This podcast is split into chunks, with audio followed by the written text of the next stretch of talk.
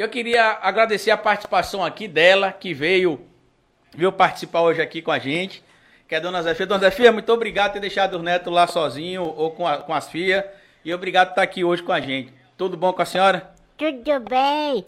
Uma boa noite pra vocês tudinho aí. Tem um rebanho de gente vendo nós, é? Tem um rebanho de gente vendo a gente. Inclusive tem, um, é? tem um bando de gente como esse rapazinho aí, aí. Meio Oh, chupinho aí. coisa bonitinha da voinha, ele, né, o bichinho. Tão bonitinho da voinha.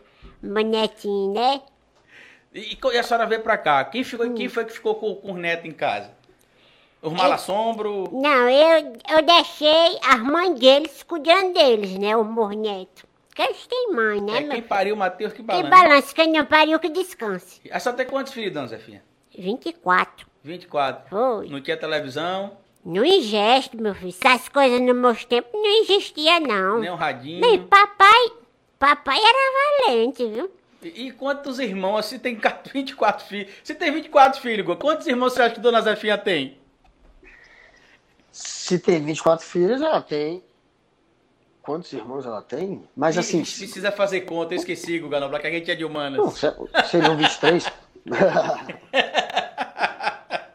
Acho que eu acertei. Quantos irmãos, dona Zefinha, a senhora tem? 13. Que viveram 13.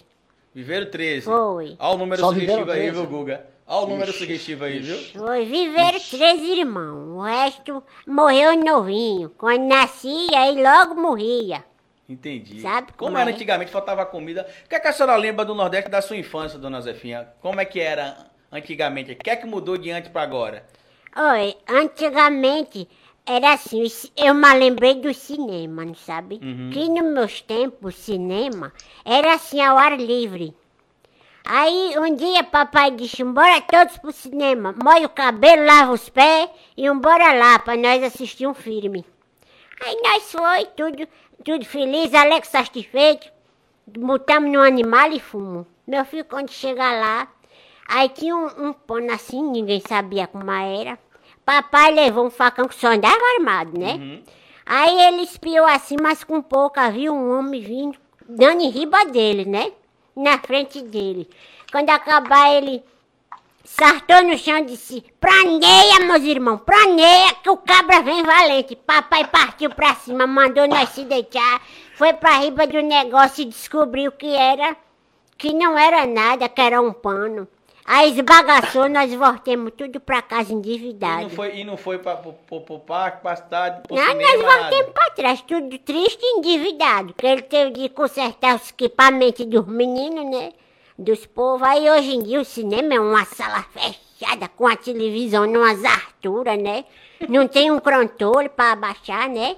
É tudo direto na Deus TV, é verdade. livre. E uma sala fria, que nem a nossa sala aqui, que tá fria que Tá um frio, tá a geladeira aberta Tá. aqui, é. Lohan, Lohan, Lohan é seu netinho também, é seu... Meu neto.